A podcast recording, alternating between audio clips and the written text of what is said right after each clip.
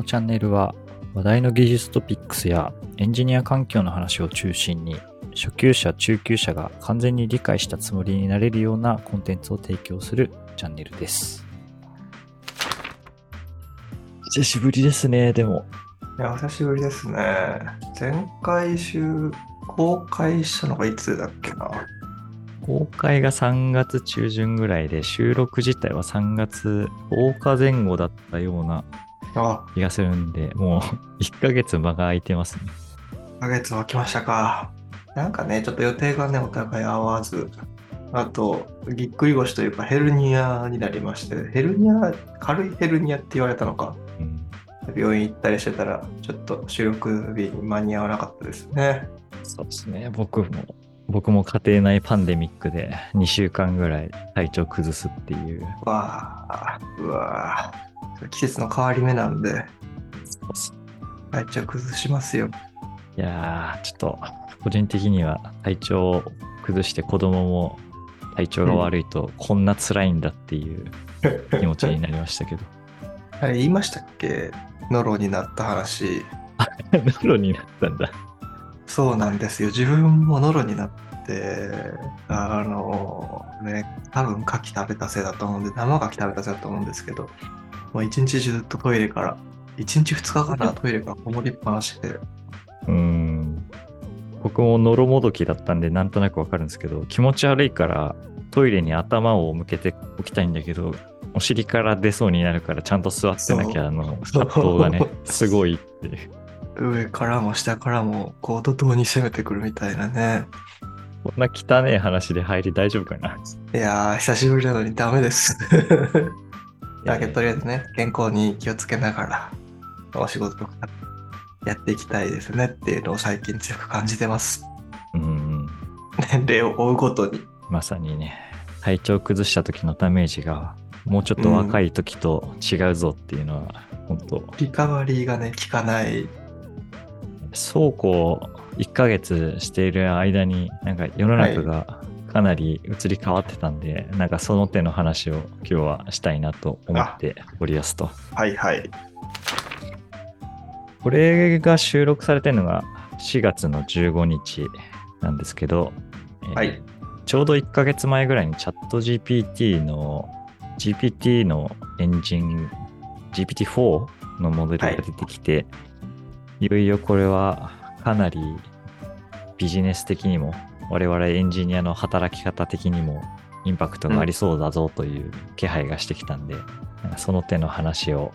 前段でちょっと知識ベースの話後半でそれを踏まえてどう思いますかみたいな話をしていきたいなと思っていますと。はい。でちなみに、那須さんは GPT とか、そこら辺の話って、結構仕入れてたりはするんですか？結構は仕入れてないですね。ただ、開発とかでも、ふとした時にね、なんか、調べようと思った時に、普通に Google 検索とか使うので、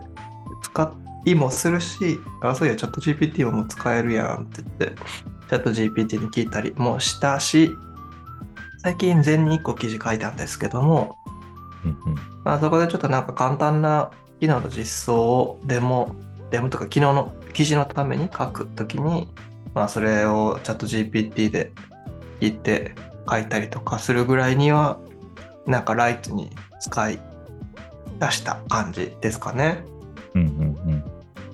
そうですね。割と、ハテブとか、禅だったり、キータだったりの記事、半分ぐらいがもう、チャット GPT とか、ここら辺の、うん。なんか GPT の概要にまつわる話とか、プロンプトエンジニアリングみたいな内容で埋め尽くされてて、ちょっと中にはヘキヘキしてる人もいるのかなとか思うぐらいの盛り上がりなんですけど、うん。実際にその、この GPT っていう、いわゆる自然言語処理系の大規模モデルっていうものが出てきて、こう精度が爆増したぞというのが技術的な背景にあるんですけど、GPT 以前のいわゆる機械学習関連っていうところとこの GPT みたいなものが出てきた以後の世界で大きく違う部分とかも結構あったりして、そこら辺の話がちょっと調べたベースで、僕も専門家じゃないんで詳しいことはちょっと話せないんですけど、なんかそこら辺の話ちょっと面白かったんで、ちょっとかいつまんで喋っていこうと思うんですが、はい。そもそも機械学習というのは、例えば口コミの、なんていうかな、感情、その口コミの文章に入っている感情を分析するみたいな話とかもあるし、画像を解析して、その画像の、じゃあ、ノイズになっている部分を除去するみたいな、まあ様々なタスクで使われてたりする技術なんですけど、大半の場合は、学習するための元データ、例えばはい。汚い画像を用意して綺麗にするとこういう画像になるよみたいな、いわゆる教師データと呼ばれる問題と正解を用意して、それをどんどん機械学習のモデルに食わせていって、で、学習した結果、出来上がったモデルに対して新しい問題を与えて、どんどん問題解決をしていくっていうのが、まあ、いわゆる AI 的なアプローチであるわけなんですけど、これの、まあ、その古くからある機械学習の問題としては、教師データみたいなものをたくさん食べさせないと様々な問題に対応はできないんですけど、いっぱい食わせすぎると、正答率みたいな精度がめちゃくちゃ落ちるっていう、単価と特化みたいな単語で言われるような問題が今まであったんですよね。なんで、ドメインとか事業に即したモデルを作ろうとすると、いい感じに教師データを与えるっていうチューニングみたいなのが結構シビアだったんですけど、この GPT の背景にある大規模の自然言語用のモデルっていうのは、なんかモデルにどんどん情報を食わせれば食わせるほど精度が上がっていくっていうのが結構大きな違いになっていて、ここの GPT 自体は Web の情報リソースを食べさせてるんで、いわゆる Google 検索で出てくる情報とか、あと OpenAPI 側ではなんか非公開になっていて、ライセンス的に請け負ったものをなんかこう食わせたりもするよと言ってるんですけど、まあ、それぐらいででっかいデータを食わせて学習をさせるっていう。で、学習量が多ければ多いほど、なんか精度が上がる。で、GPT3 と GPT4 の違いっていうのはまさにそのパラメーターとかのボリュームが全然違くて。で、一説によると GPT3、チャット GPT で言うと今3.5が主流なんで、まあ、そのベースで話していくと、3.5がパラメータ数で言うと3550億パラメータで、で、GPT4 が、ちょっとこれ噂ベースですけど、100兆パラメータ食っているみたいな、まあ、それぐらいの違いなんですけど、うん。それにより精度が大きく向上しているっていうのが話としてありますと。ちなみに GPT-4 のモデルを使おうとするとちょっと課金をしなきゃいけないんで、どれぐらい精度が変わるねんっていうのをちょっと体感できる人、どれぐらいいるかわかんないですけど、まあ、正直 GPT3.5 から4の進化は本当になんかこう、僕目線でも、あ、これ世界めちゃくちゃ変わるや、みたいな感覚に陥るぐらいには精度が違うので、なんか、えーすごい、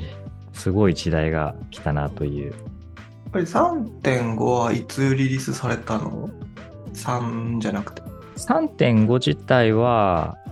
なんかちょっとね、僕も調べ方が浅いんですけど、3, 3自体が2020年、うん GPT-3 っていうものが出てきて、おそらくチャット GPT はその3ベースで、対話型のチューニングを施してリリースされたものになっていて、まあ、それが出た後に、ちょっとパラメータ数増やそうよで3.5が出てきたんで、おそらく2021年9月とかの、うん、うん。確かね、おチャット GPT に聞くと分かると思うんですけど、2021年9月までの情報が学習されてますよっていう回答が返ってくると思うんですよね。なんで、それ以後、な2022年のいいつかっていう感じだと思うんですよね。はいうん。だから、まだ1年経ってないんじゃないですかね、もしかしたら。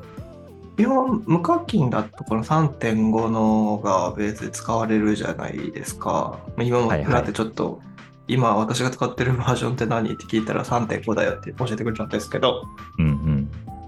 3.5でもすごいなんか使い使い勝手がいいというか、なんかパッと聞く分にはすぐ答えてくれてうんうん。便利だなと思って、あ、これがその話題になる理由かとか思ってたらそうではなくて、4になったのが、4での性能の違い、凄さがすごく話題になってる感じなんですかね、今。まあ、4になったプラスアルファっていうところがもちろんあるんですけど、まず3.5から4になって、なんか、精度って話で言うと、どれぐらい、なんていうかな、何ができるかっていうのはちょっと計り知れないんですけど、一応、その GPT 系の文献漁ってみたところ、3.5の英語での回答はい。の正答率をまあ70%みたいな形でこの文献には書かれてるんですけどそれが、うんえっと GPT-4 になると85.5まあこれテテストの点数みたいに考えると単純に10 100点満点中15点上がっていてで特にあの日本語の回答において結構曖昧なやり取りっていうのが発生してたんですよね3.5とかでも。はい。で、じゃあ GPT-4 のジャパニーズだと何点かというと、80点ぐらい。全然違う。そうなんですよ。だから、チャット GPT が出た直後とかの結構記事とか YouTube とかを見ると、一旦英語でやり取りした方が精度が高いんで絶対そっちの方がいいって言ってる人が結構いるんですけど、もううんうん。その3.5の時代の英語のやり取りより4の日本語の方が精度が高いってぐらいにはインパクトがあると。へえ。もちろん100%それに仕事を任せられるっていう状態ではないので、うんまあ最後のコーディングにしてもラストワンマイルを人がやるとか、ちゃんとそのドメインのエキスパートが見るみたいな作業は一定発生するとはいえ、まあほほとんどね、80点、プロダクトとして一旦80点のものを出してと言われたときに、チャット GPT とかがそのアウトプットを出せるぐらいには精度が上がっていて、僕もちょっと使ってて、ガスでフォーキーズの測定、GitHub の API を使ってフォーキーズの測定をするんで、ガスのコード書いてって言って、一回出てきたものに対して、これちょっとこの部分扱いづらいからリファクタリングしてみたいなやり取りをしてると、まあコードが出てきて、あとはちょっとね、シークレットの部分の設定をポチポチ入れて、はい、動いたみたいなレベルでは確かに動くんで、うん。まあ、特にね、GPT3.5 だと微妙にやり取りがなんかうまくいかないところが GPT-4 だとかなりうまくいくようになったっていうのは正直あるのと、まあ、GPT-4 の特に強くなった点で言うと、その GPT とかってチャットのやり取りをしてるんで、そのチャットの一番最初のやり取りから直近のやり取りまでをある程度記憶してるというか、保存しときながらやり取りを進められるんですけど、まあなんかそこら辺の文字数制限みたいなのがかなり引き上げられたんで、より長いやり取りとか、まあ、前提を細かく設定したものに対しても、かなり精度高くレスポンスできるよっていうのと、うんうん。GPT-3 とか GPT3.5 とかについては、まだ幻覚性、ハルシネーションとか言うんですけど、まあ嘘、いわゆる嘘みたいなのが、えー混じるんですよね。はいはい。例えば、なんか存在しないライブラリーを使ってコードを吐き出してきたりとかって時々あるんですよ。うん。なんですけど、まあなんかそこら辺もある程度改善したりとかしているっていうのが、まあ GPT-4 のある意味強いところうんうん。ですね。なんで、なんかそういう点でももう仕様に足る状態になっているし、まあ、4が出てきたことで3.5のコスパの良さがまあ際立つようになったんで、よりコスパのいいやり取りについて3.5でやりつつ、精度を求められる部分は4使うかみたいな、うんまあ、選択肢かなり広がったって意味で言うと、事業目線でもこれに投資しない理由がないぐらいにはなってきてはいますね。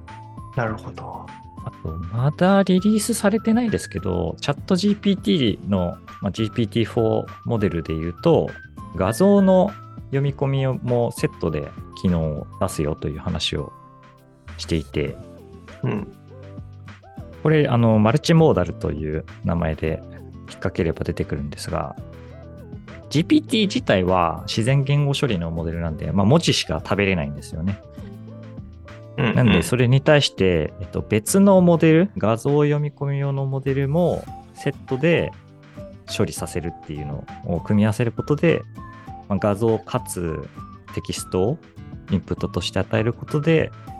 まあ、回答をしっかり返してもらえる。例えばですけど、なんかツイッターとかで流れてるのは、冷蔵庫の写真を送りつつ、これで作れるレシピ考えてみたいに送ると、なんか、それに対して回答してくれるみたいなやりとりとか。うんあとはもしかしたら画像生成も一応できたりはするんで、なんか背景にいる人間を全て消してみたいな、インスタ映えする写真のためにやり取りをするみたいなのも、まあ一定できるのかなっていう想像はあったりしますね。うん。で、使えるような感覚が出てきたっていうのは、そういう用途感がはっきりしてる画像とか、まあ現状でもその音声を文字起こしするっていうモデルが API では用意されてたりするんで、キターの記事とかでも会議の音声を食べさせて、で、誰が喋ってるかっていう話者分離って言ったりするんですけど、A さん、B さんみたいなのをしっかり区分けした文字起こしをしたりっていうのをやったりすることもできますし、まあ、それを GPT が要約する会議の音声ファイルを話者分離しつつ要約してアクションリストに起こすみたいな一連のフローはおそらく、まあ、頑張ってやれば作れるんですよ、すでに。うん。なんで、いわゆる議事録取るみたいな行為レベルではもう、おそらく人が強く介在することはなくできるようになっているいるし、GPT ベースで言うと GitHub コパイロットとかも、コパイロットボイスみたいなものが出てきてて、なんか喋ったらコーディング勝手にしてくれるみたいなね。でしかも、コバロットだから、普通に音声だけじゃなくても、コーディングするときも、うん。保管が今まで聞いてたやつがより賢くなるみたいな感じそうですね。なんですかね。そうなんですよ。だから、ここら辺、コーディング書くって文脈でも書きながら入力保管が出出つつ、一応コパイロットチャットだったかな、ちょっと名称があやふやですけど、いわゆるチャット GPT みたいに VS コードのサイドメニューにテキストボックスの欄が出てきて、何々のコード書いてって言ったら、ファイルがこう編集されて、いやいや、そうじゃない、ここはちゃんとこういう書き方にしてって言ったら、コードが修正されてみたいなやり取り、まあ、それをもうもしかしたら音声ベースでできちゃうかもしれないし、なんかペアプロをチャット GPT とやったみたいなのもあったりしますよね。そうですね。割と、まあそういう、特にエンジニアリングに関しては、教師データに当たる部分っていうのが、ウェブに転がってるないし、読み込まれせやすいソフトウェアフレンドリーな形で転がってるんで、まあ、すごい勢いでイノイノベーションが起きるんじゃないかとか思ってたりしますし、なんか、コパイロット X の文脈だと、コパイロットがプルリクを出してくれるみたいな話がありますね。ああ、あとあれだけコミットメッセージとかもなんか自動で差分見ていい感じのつけてくれたりとかあったっけ？あったような。そうですね。割と最終確認だけ人がやるみたいなうん。世界線は結構間近に迫ってるようなまあか肌感覚はあったりはしますね。うんうん。なんかあとは利用規約と著作権とかですかね。気になるのは、まあ、このコード開発ベースで言うと、自分らの利用ベースで言うと、あと GPT が出力された、出力したコードを、今は、今の利用規約的には普通に使っていいのかな？商用的にも。著作権とか気にせず。うんうん。もやし、こう知らず知らず、普通にね、開発とかだと、秘密情報とかもね、まあ、特にトークンとかもそうだし、うん GitHub コーパイロット使ってやってると、まあ、学習データとしては使わないだろうけど、本当にそうなんかみたいなとことか。まあでも、ここら辺ちょっと、際どいラインで、一応コパイロット、GitHub コパイロットで言うと、設定メニューで、なんか学習使わないチェックボックスみたいのがうん。あったりするんで、なんかそこら辺の設定をしっかりすれば、おそらく大丈夫だろうし、チャット GPT とかでも API だったら学習に使わないよと言ってるんですけど、Web ベースでこうやり取りしてる中に含ませちゃうと、それはまあリークする要因になるんで、確か直近サムスンかなんかがチャット GPT に機密情報をリークしてたとかいう話とか。あったりするんで、まあ、ちゃんとね、利用する際は結構気を使わないと、もしかしたらね、超重要な情報を流すっていうケースはあるんですけど、まあ95%ぐらいのソースコードっていうのは、正直 OSS でも転がってるような内容だったりもうんするんで、まあ、大きくは影響ないけど、ただね、本当企業の売上内容とかを表にしたいから、チャット GPT に Web 入力したら、そのまま流れちゃったみたいなね、問題はうんうん引き続きありそうだなっていうのも気になりますし、さっきのね、ライセンスの話とかは結構気にしとかないと、もしかしたらみたいなのはワンチャンありそうだなと。ですね。まあ、なんで今基本的に使うことは会社のことじゃないとこう聞きたい時とかじゃないとじゃないとというかをが聞くように気をつけたりはしている。あとオープンな情報とかね記事書くときにその記事の内容のやつ話したりとか聞いたりとか。まああとそもそもあれですっけそのチャット GPT をベースに展開してるなんか何やっけな前きどっかの記事で読んでた Azure とかだとその利用規約として秘密情報はその大丈夫なようにしているようんうん。みたいなのをどっかで読んだ、そうですね。あの、Azure OpenAI サービスっていうものがあって、まさにホーム系のうん。企業とかが、ああそれそうだそうだ。流出のリスクとかのそれだ。懸念があるんで、Azure を OpenAI サービスを利用してますみたいな記事とか、うあれだよね。あのこのワークスペースで KK が貼ってくれた記事だね。多分それ読んだの。そうですね。はい。なんでね、結構気にする人は、まあ言っても OpenAI、あのチャット GPT 出してるところは、言ってしまえば MS の配下なんで、うん、Azure 系のサービス使っとけば、まあ一旦は大丈夫なんじゃないかみたいなうん、話はありますね。自分はチャット GPT4 じゃなくて3.5を使ってる無課金のさ、ライトユーザー的な感じなんだけど、それでもやっぱ日本語でさ、自然言語でいろいろ質問して、それに対して、まあ内容は見て精査しないとはいけないんだけど、合ってるか間違ってるかとかは。うんけど、特に違和感なくコミュニケーションが取れて聞きたいことが聞けるこの体験はすごいよね。うん。一説には、なんか、Google 検索のうん量が3分の2になったみたいな話とかはいはいはいはい。あるぐらいで、確かに最初のきっかけで雑に投げてそれっぽい答え聞いてそれを詳細を調べるみたいな感じの流れになってもおかしくない、はいてかやってそうやしそうですね。あと、それで言うと、Bing AI。これもうんマイクロソフあトはいはいはいチャット GPT と Bing AI の違いは、チャット GPT は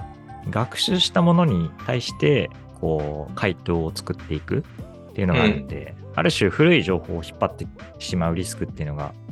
結構ありますと。で、Bing AI、マイクロソフトの検索エンジンの Bing の AI は、まあ、GPT-4 ベースなんですけど、うん。これはあくまで検索アシスタントに近い立ち位置なんで、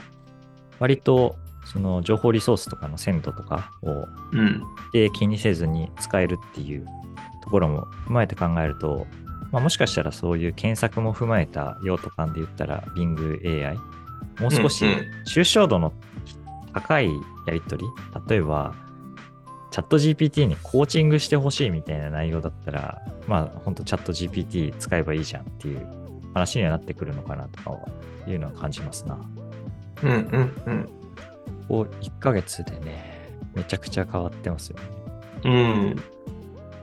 うん。いろいろと体験というか、自分らの周りでも、もう自分の中でもか、結構ね、何か調べようと思った時の経路が、今までやった Google だけやったやつが、チャット GPT パッて開いて聞いてみたいなことをややる機会が増えた。で自然とね、その流れが増えてる。エンジニアとして何を学んどけばいいのかと、あと個人的には子供に何を学ばせるかみたいなのを最近めちゃくちゃ考えちゃったりはする。それぐらいのあインパクトありますね。うんうんうん。ありますね。けど、あれはまだよく分かってないけどね、プロンプトエンジニアリング。分かってないし、なんかもう自分はそれの中でこういう質問の仕方がいいよみたいな感じのが出てきたやつをそのまま使えばいいやと思って、なんか特に 自分で探求してたりはしないんですけど、こういうフォーマットで聞くとより適切に聞きたい答えを返してくれるよみたいなやつはもうなんかもう結構ね記事とかでも何個か質問集みたいなテンプレートみたいな出てるとは思うんですけどまあそれを使えばいいかと思ってるけど。うんうんうん。そうですね。一応、プロンプトエンジニアリングガイドっていううん。結構しっかりした内容の、まあ、日本語訳のやつが最近出てきて、うん。いわゆるね、小難しい話とかもちょいちょい出てきてはいるんですけど、まあ、通常の利用感だったら誰かが持ってきたノウハウをそのまま転用するっていうので全然こと足りますし、うん。これ AI をじゃあ他の話になっちゃいますけどファインチューニングより何かに特化した形で改変させていくとかいうふうに考えていったときにまあ、うん。ここら辺の知識がないと後で詰まっちゃうのかなみたいなのはありますけどね。まあ、うんうん普通に使ってる分にはあんま本当に小難しいこと考えずにやっぱ自然言語でこうやり取りできるっていう。で、うん。エンジニアだったらね前提とかを考えることとか日常茶飯事だからそういう前提もしっかり伝えた上でやり取りするとかいうのにストレス感じないから全然苦労ないんだろうなっていう。うん。本当だガイドがある。サイトもあるじゃん。プロンプトエンジニアリングガイドって。そうですね。こうこれは勉強になるんで僕個人としては読んでたりするんですけど。うんうん。なかなか面白いですね。一旦前半は、えーチャット GPT が出てきたことについての雑談みたいな、所感みたいなのをざっと話してきたんですけど、後半はちょっとプラスアルファ、じゃあ、これ使っていく上でどういう問題があるんだっけみたいな話とかを少し深掘りしつつ、さらに将来これがどんどん発展していったら我々をは何を学んでいくのがいいんだろうねみたいな話をしていきたいなと思っております。はいじゃあ一旦終わりにしたいと思うんでありがとうございました。はい、ありがとうございました。また。